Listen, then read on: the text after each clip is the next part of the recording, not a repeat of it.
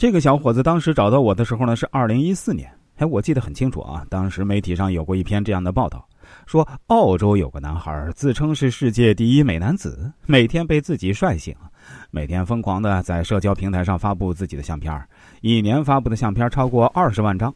其实这小伙子长得很一般，但因为他具有这种自信，所以被媒体广泛报道。这个男孩呢，也一夜之间火遍整个互联网。我于是把这则新闻的链接发给这个向我咨询的小伙子看，并且对他说。或许你可以尝试一下这种方式，走网络红人的道路。确实是这样，像你这种情况呢，只能采取点非常手段，才有可能博得一线希望。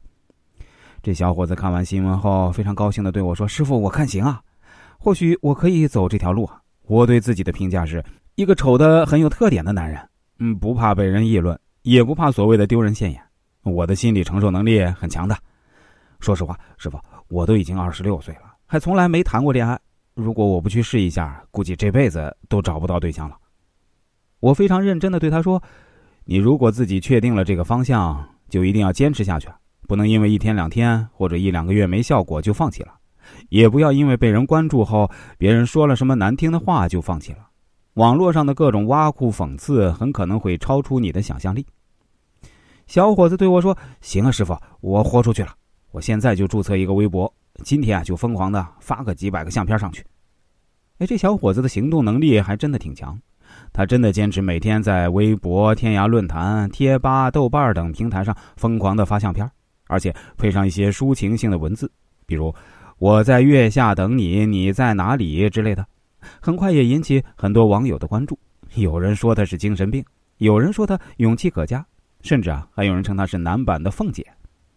我对他说。不要管别人怎么说你，一定要坚持下去啊！有人关注那就是好事儿，要让你这张脸成为大家都熟悉的网络名片。他回答说：“放心吧，师傅，我没有什么压力，我又没做什么伤天害理的事情。”再后来啊，他告诉我说自己现在成一个小小的网络红人了，也开始有些收入，比如在微博上帮别人发发广告，甚至啊，还有广州当地的夜场请他去走两圈儿。他对自己现在的状态还比较满意。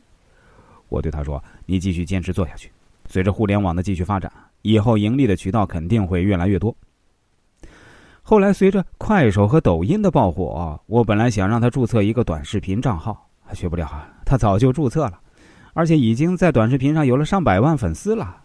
经过这几年在网络上的发展啊，他对于如何包装自己、如何自嘲、如何使用幽默有趣的语言和文字、如何吸引粉丝的关注，已经有了一套自己非常成熟的打法了。他已经完全不需要我教他如何做了。到现在啊，快手和抖音都有了直播带货，或者短视频本身呢也可以卖货。